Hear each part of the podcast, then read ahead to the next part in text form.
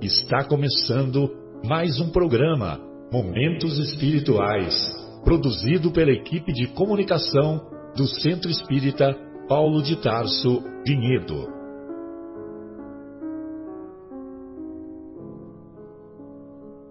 Se guardas contigo o estigma do sofrimento, indagando pela solução dos velhos problemas do ser e da dor, se percebes a nuvem que prenuncia a tormenta e o vórtice traiçoeiro das ondas em que navegas, vem conosco, estudemos a rota de nossa multimilenar romagem no tempo, para sentirmos o calor da flama de nosso próprio espírito a palpitar e morredouro na eternidade, e acendendo o lume da esperança, perseveremos juntos em exaltação de alegria que Deus, o Pai de infinita bondade, nos traçou a divina destinação para além das estrelas.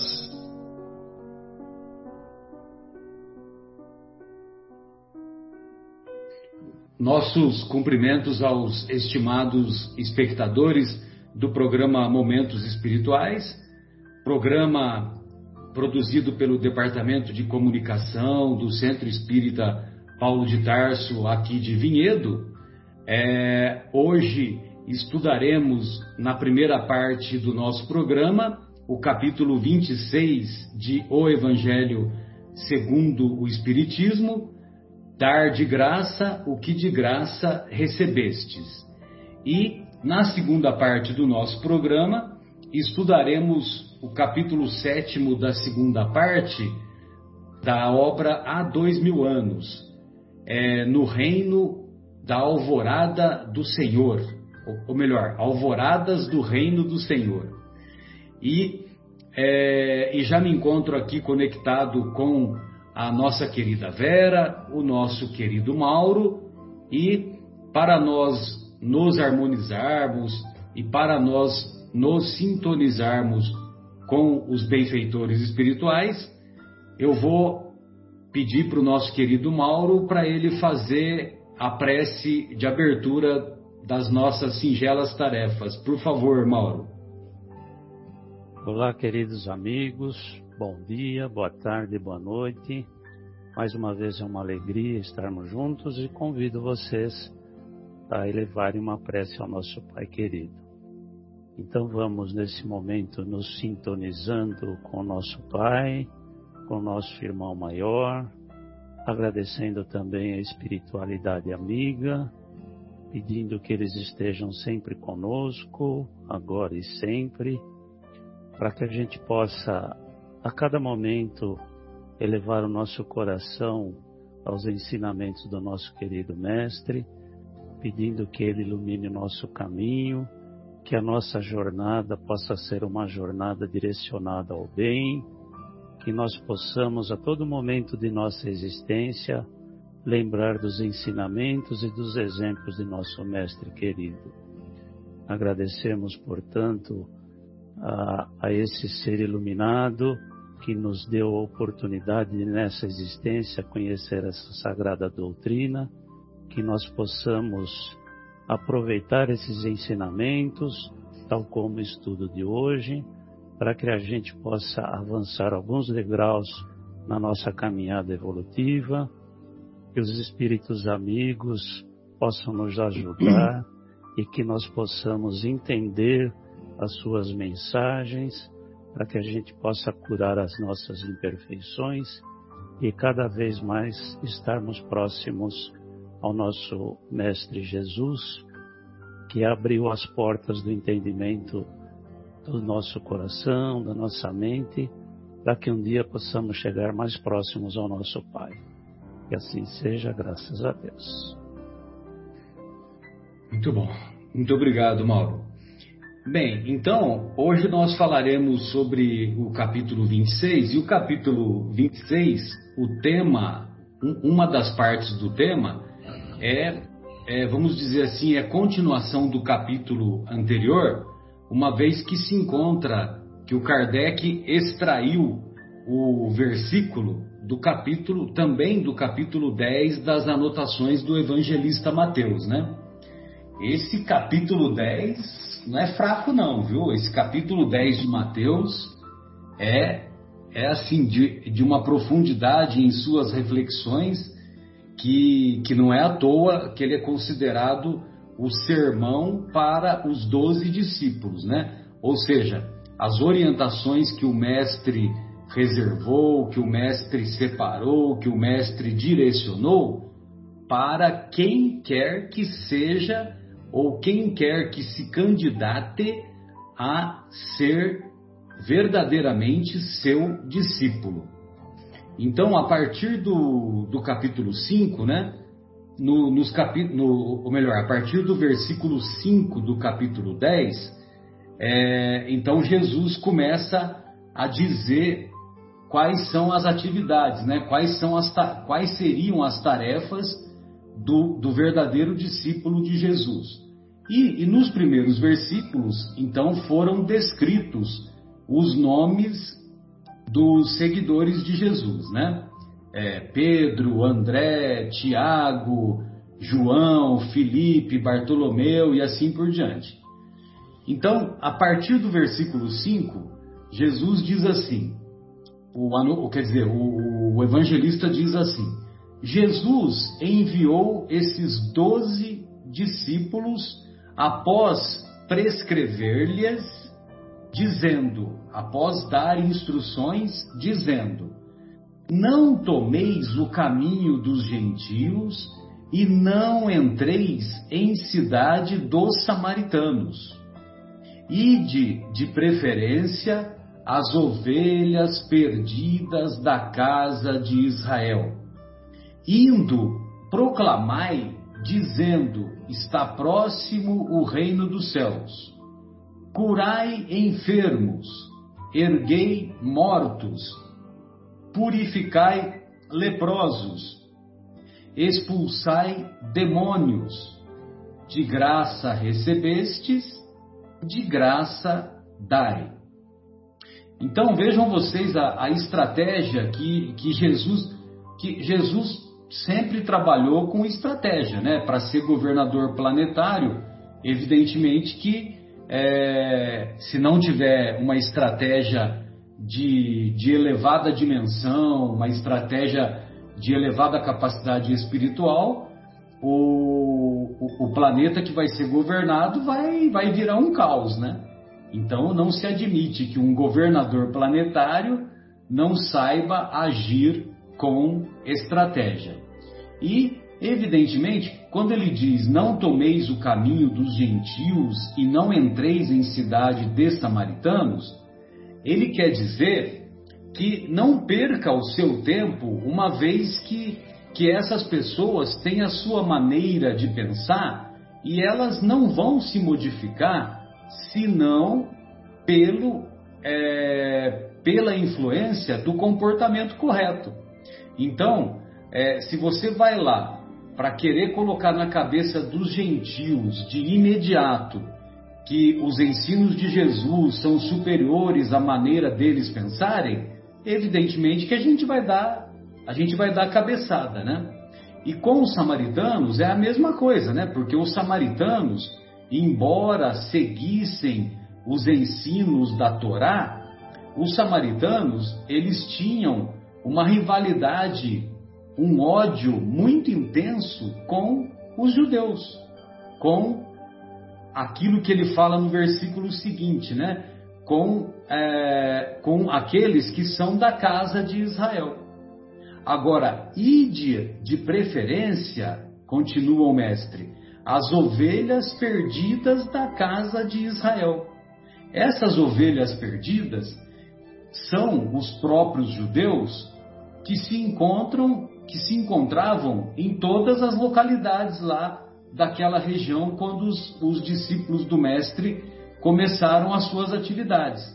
Então, mesmo nas cidades gregas, né, que mais tarde a gente vai ver o Paulo fazendo muito isso, mesmo nas cidades gregas, mesmo nas, nas demais cidades onde hoje é o território italiano e na época é, eram eram as cidades é, próximas lá de Roma e que evidentemente faziam parte do Império Romano, sempre havia uma comunidade de judeus. E esses judeus, que Jesus diz que eram as ovelhas perdidas, eles tinham conhecimento da lei de Moisés, só que eles não tinham a prática. E quem iria conferir a prática seriam os discípulos de Jesus. Então, quer dizer, havia muita ortodoxia, mas não havia ortopraxia, né? Ortopraxia, ou seja, é colocar em prática os ensinos da lei de Moisés que estavam em consonância com os ensinos do mestre. Então, por isso que ele fala, ide de preferência as ovelhas perdidas da casa de Israel. E lógico, né, como eles se, como eles se encontravam na Palestina, onde hoje é o território de Israel, na, nas muitas aldeias, lógico que haviam muitos, muitos judeus, só que eram judeus que não tinham esse conhecimento, sobretudo da prática do amor ao próximo, da prática da caridade como entendia Jesus naquela época. Caridade no sentido espiritual. E aí, olha só o que, que Jesus preconiza para os discípulos. Olha só as tarefas, como eram tarefas simples, né? Curai enfermos, erguei mortos, purificai leprosos, expulsai demônios, né? Ou seja, curai enfermos através através da mediunidade mais ostensiva que eles, com a convivência com o mestre, que eles passariam a ter, então eles seriam capazes de, de curar a, as pessoas doentes, embora houvesse limitação. Tanto é que é, vocês se lembram daquela passagem que um, que um pai chega para Jesus e fala: Olha, o meu filho o meu filho tem, é, ele é muito, muito perturbado, tem um espírito que fala para ele, se joga na água, e ele se joga na água, se atira no fogo, e ele se atira no fogo. Levei o meu filho aos seus discípulos, e eles não puderam curar.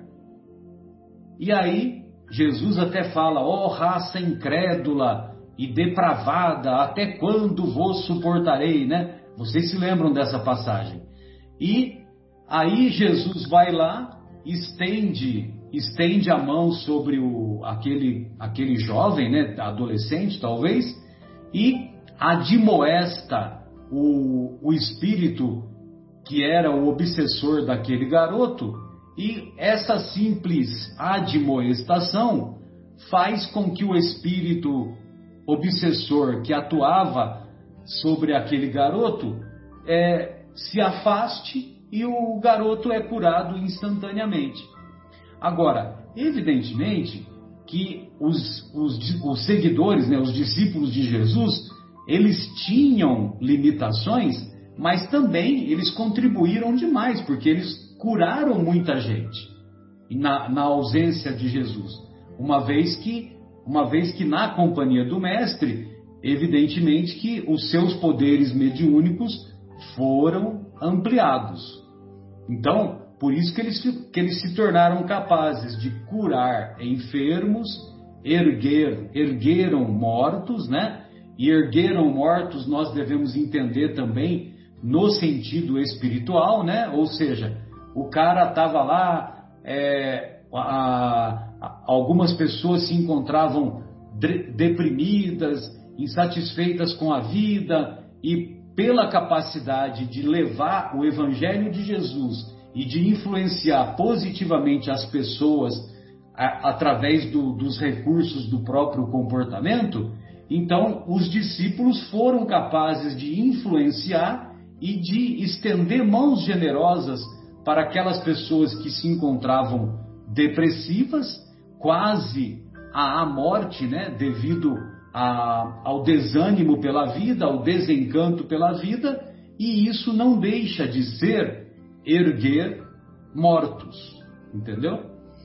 é, purificai leprosos, é na mesma, na mesma linha né, do, do, de curar doenças físicas, expulsar demônios, nós exemplificamos aí a história do, do garoto, e o expulsar demônios, a gente tem que entender é, que Jesus, na sua bondade infinita, no seu coração misericordioso, na sua fraternidade sem limites, é, não vai virar as costas para ninguém, né? O expulsar demônios significa que aqueles espíritos obsessores que atrapalhavam a vida das mais, das mais, dos mais variados obsidiados, é, essas pessoas é, elas eram doutrinadas, elas eram esclarecidas, elas eram encaminhadas em conjunto com os benfeitores espirituais que acompanhavam a tarefa missionária do Mestre. Ou seja, aquele espírito, pelo, pelo exemplo que eu dei da história do garoto, aquele espírito obsessor que, é, que fascinava e mesmo praticava talvez até a possessão, a possessão sobre aquele jovem, uma vez que o jovem ele seguia cegamente o que o espírito falava, é, aquele espírito, a, os benfeitores espirituais que acompanhavam o mestre, certamente o encaminharam, o doutrinaram, ou o esclareceram, como nós fazemos hoje nas reuniões mediúnicas, né? Ou seja, lá nas reuniões mediúnicas, o, o médium envolvido pelas manifestações dos mais variados espíritos e algumas vezes nós encontramos espíritos de coração mais empedernido, espíritos de coração mais endurecido e evidentemente que o doutrinador procura esclarecê-lo, procura é, argumentar para que ele abandone essa prática equivocada de perseguir e de prejudicar os encarnados, e muitas vezes essas pessoas são doutrinadas, são esclarecidas, são encaminhadas. Então é mais ou menos isso que a gente faz lá na reunião mediúnica hoje.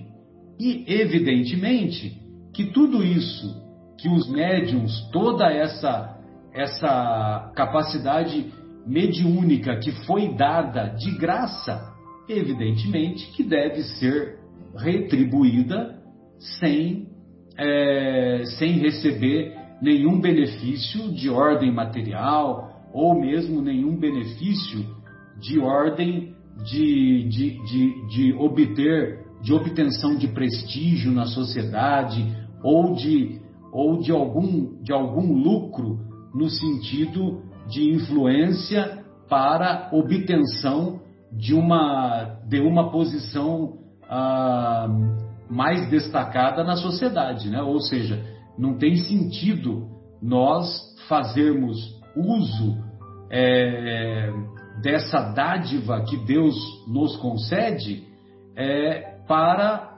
auferir lucros, sejam os lucros é, tanto de ordem material quanto de ordem nesse sentido aí de, de, no sentido social. Então, de graça recebestes, de graça dai. É o é a orientação do mestre. É nós podemos dizer que é uma ordem do mestre, é um mandamento aos seus discípulos, né? E, e se os discípulos que conviviam com Jesus seguiam essas ordens, é, seguiam essas ordens, ah, vamos dizer assim, ipsis literis, né? Seguia ao pé da letra. Quem somos nós para não fazermos o mesmo, né? Então não tem muito sentido, Vera, Mauro, né? É, estimados espectadores, não tem muito sentido aquilo que de vez em quando nós encontramos nos postes das cidades, né? Que, que tem lá um telefone, né? e você liga para esse telefone e a pessoa que está no outro lado da linha oferece a resolução de todos os problemas, de todos os males que o afligem em três dias. E ainda, ainda oferece a devolução do dinheiro caso não dê certo, né? Ou seja, é uma, é uma segurança total, né? E logicamente que os benfeitores espirituais, eles não se ocupam das atividades que são envolvidas pelos mais variados médiums quando os médiums se desviam do caminho é, espiritual e, e vão, para, vão para esse caminho é, caracterizado pelas sombras, né? Vamos dizer assim, né? Bem, então essas eram as minhas observações e, eu gostaria de, de ver a, a opinião da Vera, o que, que a Vera separou aí para essa reflexão nesse sentido né, da, da mediunidade gratuita, né, Vera? Fica à vontade, querida. Olá, Marcelo, Mauro, queridos ouvintes. Espero que todos estejam bem. Né? Então, trago, né, trago amor em três dias, né, Marcelo? Oi? Mas o amor em três dias, a, a barra. Ai, Traz o amor de volta em três dias, ou então a cura a doença também, né, em três dias, né? Imagina, e, e, e você vê, né? Tem pessoas que tem pessoas que são iludidas por isso e às vezes, poxa, às vezes está tá vivendo, está vivenciando uma doença incurável, né? E, e, e, pessoas com pessoas envolvidas com doenças incuráveis, né, Vera? Qualquer qualquer tábua lodocenta, lodacenta, é, é, as pessoas se apegam, né, a essa tábua mesmo que seja uma tábua lodacenta, né?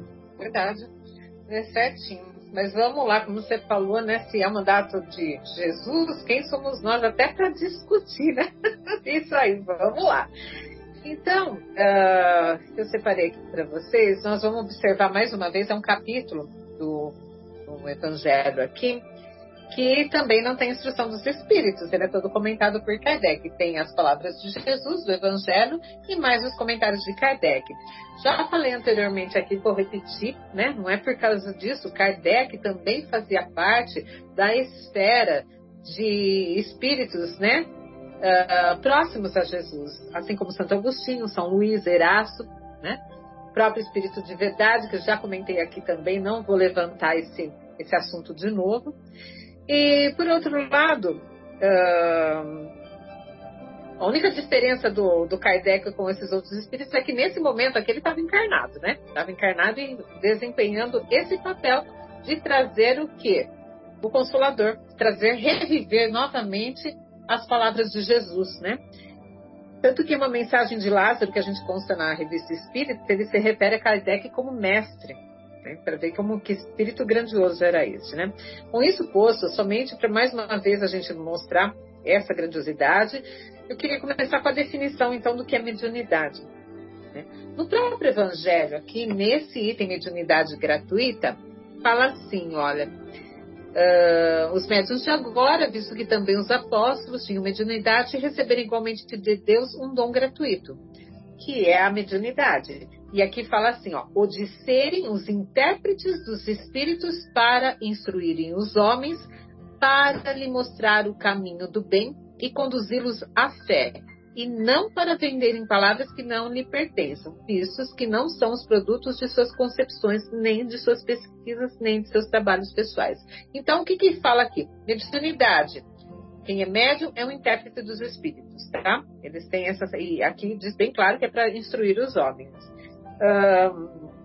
no livro Consolador, capítulo 3.5, mediunidade é o item do capítulo. Na questão 382, a pergunta é: qual a verdadeira definição da mediunidade? Então, eles respondem, eles não, Emmanuel nos responde magnificamente, né? Fala assim: a mediunidade é aquela luz que seria derramada sobre toda a carne e prometida pelo Divino Mestre aos tempos do Consolador, atualmente em curso na Terra. Então, quando ele fala isso, ele está falando que hoje é, são os tempos do Consolador. Né? Já desde é, quando é, Chico Xavier já começou a psicografar esses livros, é o tempo do Consolador. Né? O Espiritismo é o tempo do Consolador. E é aquela luz que é derramada por toda a carne. Olha que coisa mais linda. Então, quando Jesus disse que viria um Consolador prometido, que relembraria os seus ensinamentos e revelariam tudo mais, os Espíritos nos dizem aqui que para isso seria usado o recurso da mediunidade. Né? Só que eles, só que já coloca uma grande responsabilidade nos médicos. Olha só que responsabilidade que os médiums têm. Né? Bom, se diz que todos são médiums, a gente fala isso, prega na doutrina espírita, e todos nós temos mediunidade, todos nós somos médiums. Mas quando a gente se refere aqui, nós vamos nos ater mais aos médios ostensivos, como Marcelo já tratou do, da mediunidade ostensiva, principalmente, né? Então ele continua a resposta dizendo que a missão mediúnica, se tem os seus percalços e as suas lutas dolorosas, é uma das mais belas oportunidades de progresso e de, de, de redenção concedidas por Deus aos seus filhos misérios. Aqui é uma faca de dois gumes, né? Assim, é a bela oportunidade de progresso que ele nos concede. Progresso pra, para aqueles que os médiums passam a sua mensagem, passam a mensagem dos espíritos, passam as consolações, né, todos os ensinamentos, assim como o médium, que é essa ferramenta, também tem uma oportunidade ali de progresso e redenção.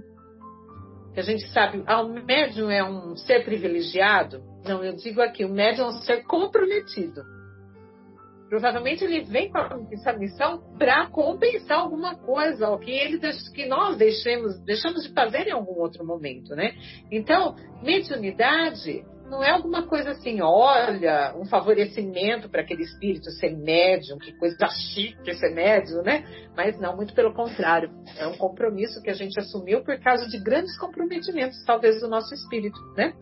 Sendo luz que brilha. Isso não vamos contar com espíritos iluminados como Chico Xavier. Estou falando dos nossos médiums aqui, da nossa, da nossa vivência, né? Nós também, né? Então, ele fala, sendo luz que brilha do, do nosso chão aqui, né, Vera? é verdade. o Chico, o Divaldo e outros tantos estão é, fora da curva, né? É, são, é missão deles, eles vêm realmente para nos impulsionar, né? Ser uma referência aí para nós. Então, sendo, ele fala assim, sendo luz que brilha na carne. Então, a gente vê que a mediunidade é um atributo, atributo do espírito, patrimônio da alma imortal elemento renovador da posição moral da criatura terrena, enriquecendo todos os seus valores no capítulo da virtude e da inteligência, sempre que se encontre ligado aos princípios evangélicos na sua trajetória pela face do mundo. Então, o médium ele tem que estar ligado no bem. Se ele está ligado no bem, ele está cumprindo esse papel que ele veio se ater, né? Colocada essa definição, né, chama a atenção de nós espíritas, né, e aqueles que possuem essa mediunidade ostensiva, de que considerem qual que é o seu papel neste momento de regeneração do planeta. O quanto podemos trazer de alento e esperança àqueles que necessitam agora, né? Bom, retornando aos nossos estudos, né, na questão 402 também do Consolador, a pergunta é: seria justo aceitar remuneração financeira no exercício da mediunidade? Aí Emmanuel nos responde: quando um médium se resolva, se resolva a transformar suas faculdades em fonte de renda material, será melhor esquecer suas possibilidades psíquicas e não se aventurar pelo terreno delicado dos estudos espirituais. A remuneração financeira, no trato das questões profundas da alma, estabelece um comércio criminoso, do qual o médium deverá esperar no futuro os resgates mais dolorosos. Olha só, tá? Então, uh, quando ele fala aqui que estabelece um comércio criminoso. Emmanuel nos diz isso, é crime. Você cobrar pela sua mediunidade. E aí, qual que é o futuro? Para quem toma essa atitude, resgates dolorosos, né? A mediunidade é, não aquela história, né? Muitas vezes, aos olhos da sociedade humana, é, tem alguns crimes que, que é, cujas penas é, é, é, quase que uma água, quase que um tapa no bumbum, né? Entendeu? Como se fosse um tapa no bumbum quando os nossos filhos cometem é, alguma travessura, entendeu? Então, por exemplo, um, um médium que, que, que, que usa, é, que, que obtém vantagens financeiras, é, praticamente, talvez ele nem. Tem, tem algumas sociedades, talvez acho que a mesma sociedade brasileira, é, nem considera crime, entendeu? Nem Isso é considera crime. Ó. Então, quer dizer, o máximo que vai acontecer é o cara é, ser preso e se ele pagar uma fiança, deve ser um, um, crime afiançável, se é que é crime, né? Volto a lhe dizer, eu não tenho esse conhecimento. E fica é. por isso mesmo. Agora, aos olhos de Deus, né? Então você imagina, né? Eu acredito que não seja crime aqui na, na lei dos homens, né? Mas assim, a lei de Deus, como né, próprio Jesus nos disse, né? Então Emmanuel, Emmanuel nos afirma aqui, né? Então, a mediunidade não é ofício do mundo. Veja bem, não é um ofício do mundo. E os espíritos esclarecidos, na verdade, no bem, conhecem mais que os seus irmãos da carne as necessidades dos seus intermediários. Né? Então, os médios, ó, aqueles espíritos que amparam os médios, eles sabem das necessidades daquele ser como uh, como mantenedor de uma família, das dificuldades até mesmo físicas, ou com doenças, tudo, eles sabem. Mas não se pode confundir as coisas. Ele tem que desempenhar o papel para aquilo que se ele provavelmente ele não, com certeza, não é provavelmente, com certeza, ele se dispôs lá no plano espiritual antes de encarnar aqui, né? Então precisamos deixar claro que para ser uma ação mediúnica precisa ter a presença dos espíritos, certo? Senão não é uma ação mediúnica. Então, o serviço não é nosso. Né? Somos instrumentos, como eu já falei, colaboradores do plano espiritual. Principalmente um médio curador, um passista, onde ele transmite um fluido salutar dos bons espíritos. Né? Por isso, não temos o direito de receber algo em troca, porque somos somente esses medianeiros. Né? Vamos a, nos atentar ao exercício da mediunidade, do intercâmbio com os espíritos, né? Às vezes o médium pode se perder também. Gente, deve ser difícil, né? O médium se perde na fama e na tentação da oportunidade do ganho material. Tá lá passando dificuldade e tudo, ou mesmo pelo seu próprio orgulho. Ah, lembremos que ainda vivemos no mundo de provas e expiações, né? A gente ainda não é aquele espírito perfeito, então a gente se perde nessas tentações mesmo. Né? Não, é, não é fácil fugir muito disso. E vamos mais uma vez citar Chico Xavier, que quando ofertavam dinheiro para ele, ele recusava e dizia: ajude o primeiro necessitado que encontrar. Olha só que, que bonito, que quando alguém se vê assim. Uh, privilegiado por a gente manifestar ser esse instrumento de ter recebido uma dádiva do plano espiritual, que é de alguma forma nos agradecer. De que maneira nós podemos conduzir esse agradecimento? Vai e oferta para quem o primeiro necessitado que você encontrar, né? Aquele que atravessar o seu caminho, vai e oferece, né? É uma maneira de formar uma grande corrente, uma corrente onde a gente está dando benefício assim espiritual essa pessoa até pode converter né, num benefício material para quem precisa de alguma coisa, ou até mesmo simplesmente num, se ele for um espírito assim bem bem atento aos ensinamentos de Jesus, repassar de uma forma assim carinhosa, com um sorriso, ser mais assim, até mesmo transformar a vida dele com esse benefício que ele recebeu. A mediunidade é para isso, é para transformar vidas. E para isso que nós estamos aqui, como esses medianeiros da mensagem do Cristo, para com aqueles que ainda não têm muito esclarecimento. É para então, erguer mortos. Erguer os mortos, como você bem falou, né? Uh, tem um livro Ô, Vera, que chama... essa história aí do, do, do, do, Chico, né? Tem uma história que é muito emocionante, acho que todos conhecemos, né? Inclusive no filme do Chico tem uma, uma referência. Que uma ocasião o Clodovil Hernandes deu um relógio de ouro caríssimo para o Chico, né? E, e no filme está retratado como uma licença poética, né? Que no filme a, a primeira pessoa que o, que o que procurou o Chico, né? Uma senhora tal, falou: Olha, Chico, aqui eu tenho que tomar a receita de 8 em 8 horas, mas eu não tenho, eu não tenho relógio, como que eu vou fazer, né? Aí ele tira o relógio que ele acabou de receber e entrega para aquela senhora humilde e tal, né? Exatamente. Tá aí lindos casos de Chico Xavier do livro Ramiro Gama. Né? Ramiro Gama, é. Ramiro Gama, né? Então, nós temos aí, olha que exemplo maravilhoso, né? Que é Chico Xavier, que nunca psicografou mais de 400 livros. Você tem o número exato, Marcelo? Eu já não, então, tenho em mais. vida é 400, são 412. É, e, e depois... depois é, e, e, depois da desencarnação, o, houve já, o número já está em torno de 535. Entendeu? Ou seja, mais de, cem, mais de 120 livros da lavra mediúnica de, de documentos e materiais que foram obtidos depois. Então, e, e se ele tivesse uh, tido algum ganho com isso, ele, nossa, estaria do jeito que são vendidos os livros, né? Ele, taria, ele teria sido uma pessoa, nossa, de muito poder aquisitivo, mas não. Foi tudo revertido às obras uh, caridosas que ele tinha, né? porque é, é, essa a grande, uh, a grande sacada de que a gente precisa transformar. Aqui no Evangelho, fala assim, ó, Deus quer que a luz chegue a todos. Não quer que o mais pobre seja dela privado e possa dizer, não tenho fé porque não pude pagar. Não tive a consolação de receber os encorajamentos e os testemunhos de afeição daqueles por quem choro, porque sou pobre. Eis porque a mediunidade não é um privilégio, e se encontra em todos os lugares. Cobrar por ela seria desviá-la de seu objetivo providencial, que é esse consolo, esse socorro, essa oportunidade de estar dando esperança no coração de tanta gente.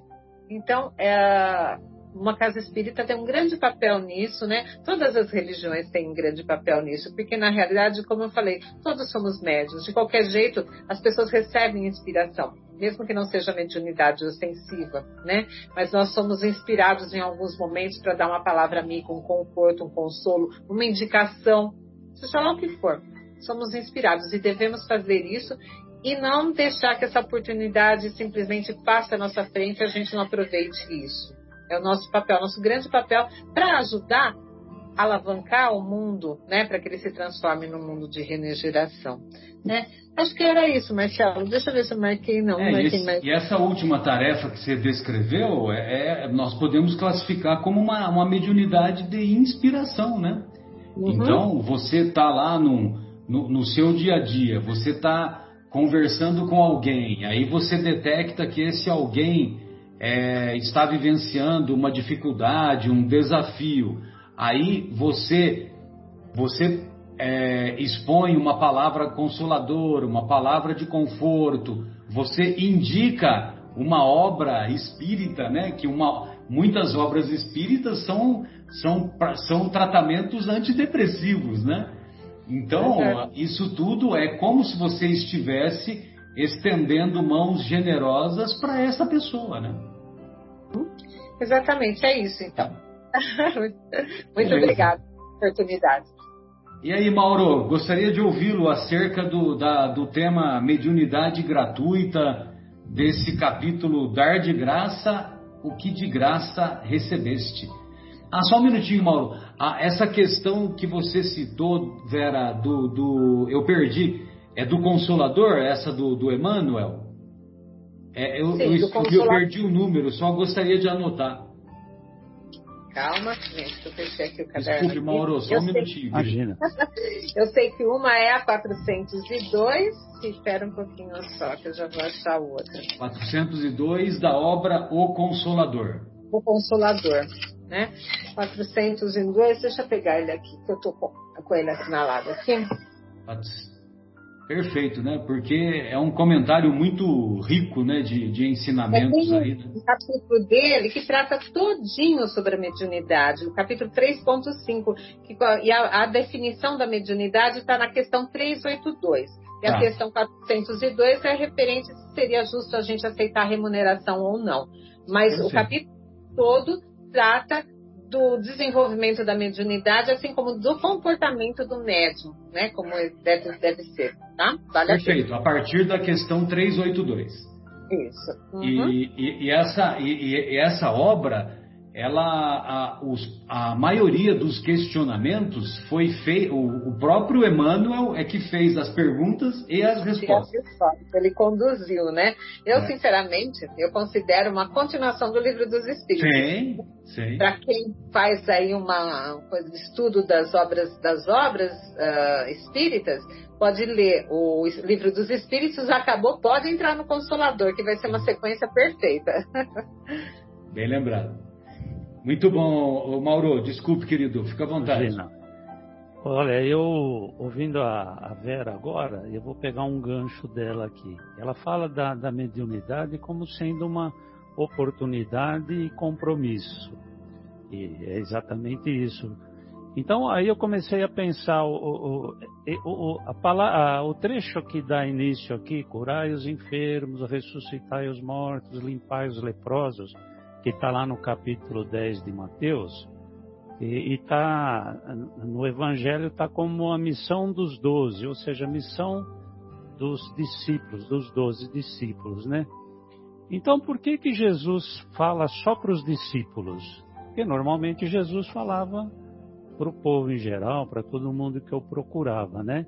E nessa situação ele está falando exclusivamente para os seus doze discípulos porque ele sabia já, evidente, né? Ele sabia de tudo, que aquelas pessoas encarnadas naquele momento, aqueles doze, tinham esse compromisso, estavam tendo essa oportunidade de estar junto com Jesus e tendo esse compromisso de além de levar a palavra dele em diante e os exemplos dele para frente, eles teriam esse compromisso mediúnico de trabalhar no bem para as pessoas. Então eu me lembrei quando a, a Vera falou da oportunidade e compromisso. Então esse, os discípulos já vieram com esse compromisso e por isso foram escolhidos por Jesus, dentre outras coisas, né? Tem um, um, um escritor que fala sobre, sobre essa missão dos doze e ele, ele coloca a missão, tudo que Jesus fala nessa missão dos doze apóstolos, é, ele resume em, em, quatro, ele divide em cinco partes, melhor dizendo, né? Que é instruções, avisos, encorajamento, dificuldade e recompensas. Então, resumindo tudo que está lá nessa parte do Evangelho, e então está tudo em instrução, aviso, encorajamento, enfim. Mas o que interessa para a gente aqui quando a gente está falando da, da missão em relação à, à mediunidade, então Jesus vai dar instruções para eles de como proceder. Então eh, Jesus confere a esses discípulos, através da mediunidade que eles tinham, a missão de curar, a missão de ressuscitar, a missão de limpar os leprosos e expulsar os demônios. Por que que especificamente ele fala só para os discípulos, porque, evidentemente, é, naquele ambiente em que Jesus veio, eram poucas as pessoas que tinham esse discernimento sobre a, sobre a realidade espiritual. Inclusive, eu imagino até que os seus discípulos nem tivessem consciência disso. Eles tinham esse dom, é, se, é, se é que a gente pode chamar de dom, né? Ou eles tinham essa oportunidade, esse compromisso, e eles não tinham despertado para isso ainda, né? Então Jesus instrui eles o que eles devem fazer. Então, se a gente pegar, eu queria pegar tudo isso que Jesus falou e tentar dar uma resumida para a gente poder entender um pouco mais o que, que eu achei e talvez ajude a esclarecer alguém, né? Então, quando Jesus fala ressuscitai, aos, ressuscitai os mortos, se a gente for lá nas, no original do grego, o ressuscitar não tem bem a, a, conotação que muitos de nós imaginam, né? Que é levantar do túmulo e voltar a viver, né? Talvez essa ficou um pouco confuso isso por causa daquele evento do Lázaro, né? Que, mas nós não vamos entrar, senão a gente fica muito longo, né? Mas na palavra grega, ah, o ressuscitar significa levantar, reerguer, trazer de volta a vida, trazer de volta a felicidade, né? E não aquele que teve a morte do corpo físico. É, então, é, eu entendo aí o ressuscitar como isso, né? E o trabalho mediúnico, é, os trabalhadores, como o Marcelo citou na desobsessão, os dialogadores, é exatamente esse o trabalho, né? Reerguer o ânimo, mostrar que o caminho é eterno, continua, deve evoluir, para que a gente tenha um novo entendimento da vida e para que a gente busque a felicidade através desse novo entendimento. Tanto que na, lá na, eu até anotei aqui a questão 614 do livro dos Espíritos, que diz assim que a lei natural é a lei de Deus, a única e verdadeira para a felicidade do homem. Ele indica o que se deve ou não fazer. O homem só é infeliz porque se afasta da lei de Deus. Então, esse é o trabalho que o médio, que o dialogador faz no trabalho mediúnico, né? Em mostrar que quando a gente se afasta da lei de Deus, a gente está caindo no abismo. Consequentemente, a gente está procurando a infelicidade, né? Então, é isso que o, o mediúnico, sério, é, faz. Levantar... No caminho da sombra. No caminho, exatamente, né? Então, é, é, é, quando a gente está falando aí da mediunidade, nós evidentemente estamos falando das casas que fazem um trabalho sério, um trabalho em função do bem. Então, é, é, é o ressuscitar os mortos e curar os enfermos, eu imagino que está bem nesse ponto aqui, de reerguer, levantar, mostrar que as coisas continuam e o que está acontecendo é simplesmente para o nosso aprendizado. Viu, Mauro? E, e a, a, outra expressão que é usada, né, que os gregos usavam lá do original grego, é, e eu aprendi isso com o, o, nosso querido Haroldo Dutra Dias, né? Então, a morte para o judaísmo, quando você diz fulano se deitou, então fulano morreu.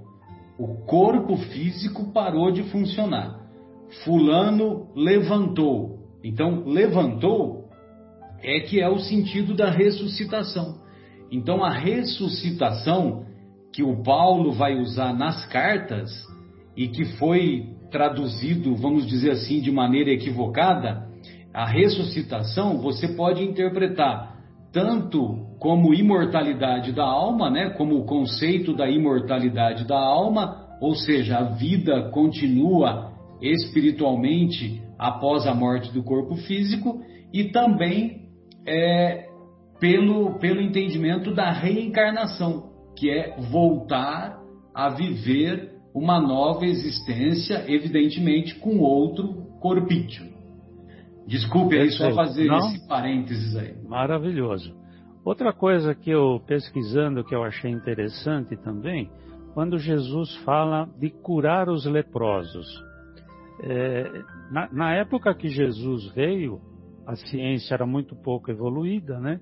E não se tinha uma noção clara do que era a lepra. Jesus evidentemente sabia o que era a lepra, que era uma, uma doença do corpo físico. Mas o povo em geral não tinha essa consciência. Então, quando Jesus fala de curar a lepra, ele, sabedor do que era a lepra, mas me parece que ele usa a lepra como uma figura de linguagem porque isso, inclusive, aparece lá no Antigo Testamento, quando a, a irmã de Moisés, eu não sei bem a história, vou, vou tentar rapidamente.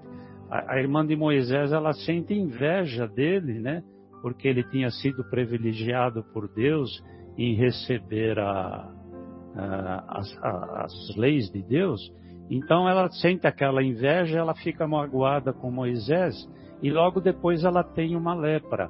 Então, uh, existia um entendimento nos povos antigos que a lepra era causada eh, em função da mágoa no coração, da mágoa com Deus. Então, quando Jesus vem e fala de curar a lepra, ele além de ele estar, tá, como ele já, é evidente, ele sabia que era um mal físico, mas ele usa isso com um duplo sentido, da cura do, do mal físico, mas também no sentido de que as pessoas é, ajustassem no seu coração as suas mágoas com Deus, que as pessoas passassem a ter resignação, que as pessoas passassem a ter obediência às leis de Deus. Então, a purificação achei... do coração, né? Exato. Então eu achei interessante essa essa colocação que eu li, que então pode ser que, que pode ser e muito provavelmente Jesus, como fazia um ensinamento muito amplo, ele se aproveita das oportunidades para fazer o seu ensinamento, né? É tornar, tornar a, a má água, mágoa, né? Tornar a má água transparente, né? Através da, da purificação dos sentimentos. Né? E hoje a gente sabe que quem cura os sentimentos, em grande parte cura seus males físicos também, né? A, a, a ciência, a medicina já mostrou isso Marcelo pode dizer com propriedade como médico? Ah, eu vejo isso com muita frequência. Imagina, câncer de mama, câncer ginecológico, a, a origem, a origem são os fatores psicoemocionais. Os fatores de, de ordem é, genética são, são muito raros, é menos de 10% dos casos. Entendeu? Outra tudo começa coisa, lá, é. tudo começa lá no psicoemocional. Exatamente. E outra coisa, quando ele fala de expulsar os demônios, né, ele, ele indica aos seus discípulos que, que, que ele indica que nós todos, né, como seres encarnados, somos sujeitos a obsessões por os mais variados motivos. E essa, influen essa influência que a gente recebe pode conturbar é, de, em vários graus a nossa vida, né? É, em graus maiores ou em graus menores. Então, é, essa é a, é a, função que o médium sério tem de, de, de remover essa influência negativa, né? Então, é, é, é, aquela oportunidade que Deus dá ao médium, através da sua intermediação entre os dois planos, né? De descobrir qual é aquela influência negativa o porquê daquela influência negativa e o trabalho é feito no sentido de conscientização, de trazer, como nós falamos lá, a pessoa novamente à vida, né? Então, o, o Espiritismo, ele veio alargar esse entendimento que Jesus nos trouxe há, há dois mil anos atrás, tanto que ele falou num determinado momento, né, que as palavras dele seriam melhores entendidas e complementadas com a vinda do Consolador prometido. Então, essa é a função é, do, do Espiritismo, que após esse evento do Espírito da Verdade, vem esclarecer é, muitas coisas sobre os aspectos dessa vida que é universal e que é eterna, né? Então, o, o Espiritismo inclui esse elemento é, no plano espiritual, esse elemento do plano espiritual que é, a, que é a mediunidade e que faz com que a gente compreenda e se aproxime do Criador. Como já falaram aqui, né, o, o médio é simplesmente um intermediário que tem esse compromisso, que tem essa obrigação de fazer através da bondade, porque é, é, é, um trabalho de bondade, né? Como Jesus sempre falava, né? Nós temos que trabalhar no caminho do bem, né? Então a mediunidade como é, é muito mais do que uma faculdade, né? É, é uma responsabilidade, como a Vera falou, no caso do médium ostensivo, é, é, é uma responsabilidade muito grande, porque ela, ela é que vai trazer alívio àqueles corações aqueles corações que estão, é, como é que eu posso dizer, que estão enfermos, de, podemos falar em coração enfermo de várias, é, de várias formas, né? Então eu queria, queria também fazer um, um contraponto aqui que o Marcelo lembrou um pouquinho aí na sua fala, que é, quando a gente fala da, da mediunidade, nós, nós, nós estamos falando normalmente da mediunidade ostensiva, né? Mas todos nós, como a Vera também falou, de certa forma nós temos uma mediunidade.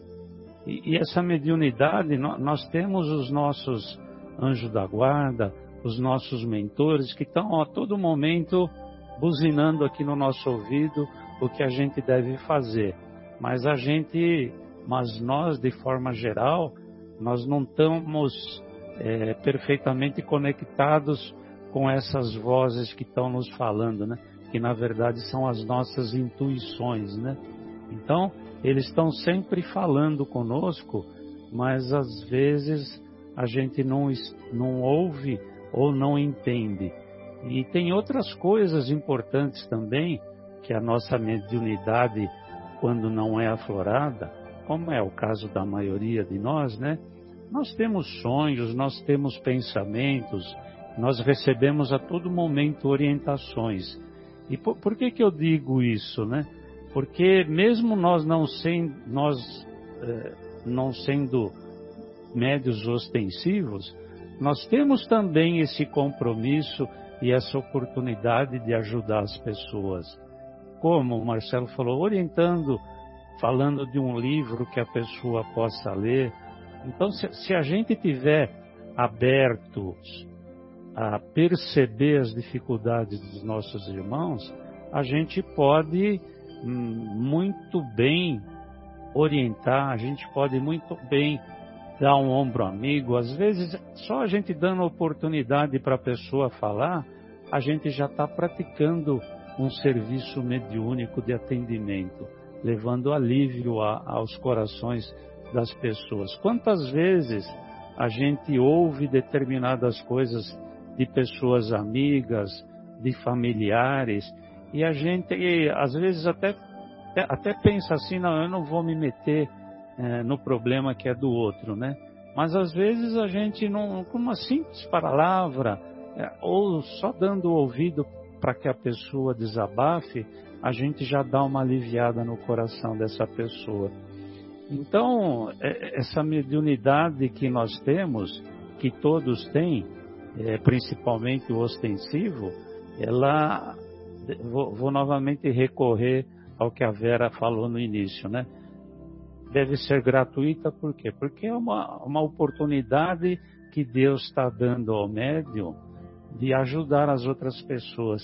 E se a pessoa é, usa essa oportunidade é, em benefício próprio, é, principalmente financeiro, ela está agravando a sua situação, está se comprometendo mais ainda perante Deus, porque eu ouvi também uma vez que a mediunidade ostensiva só é dada a, a quem muito deve. É uma oportunidade dessa pessoa é, diminuir o seu compromisso perante Deus. E se ela aproveita de uma forma inadequada, ela acaba virando um charlatão, né? E agravando muito mais a sua situação. Então a, a mediunidade é uma oportunidade bendita que a pessoa recebe ao voltar para esse plano encarnado de se evoluir e como, como lá o Mildinho diz, Deus nunca pune, né? Ele dá oportunidades educativas. E se a gente perde, se o médium ou a gente, digamos de forma geral, perde essa oportunidade, a gente vai agravar os nossos débitos, né? Então nós vamos ter que ter oportunidades educativas às vezes muito mais difíceis pela frente. Então entramos no círculo vicioso, né? E abandonamos o círculo virtuoso. Isso. Então é basicamente isso que eu queria é, colocar para vocês, para a gente aprender um pouco mais junto. Aí. Maravilha. Vera, você gostaria de fazer mais algum comentário ou podemos ir para nossa pausa musical? Vamos para a nossa pausa musical. Tá legal. Então nós vamos fazer a, a pausa musical e retornaremos em seguida com o, a continuação do estudo da obra Há Dois Mil Anos. Até já.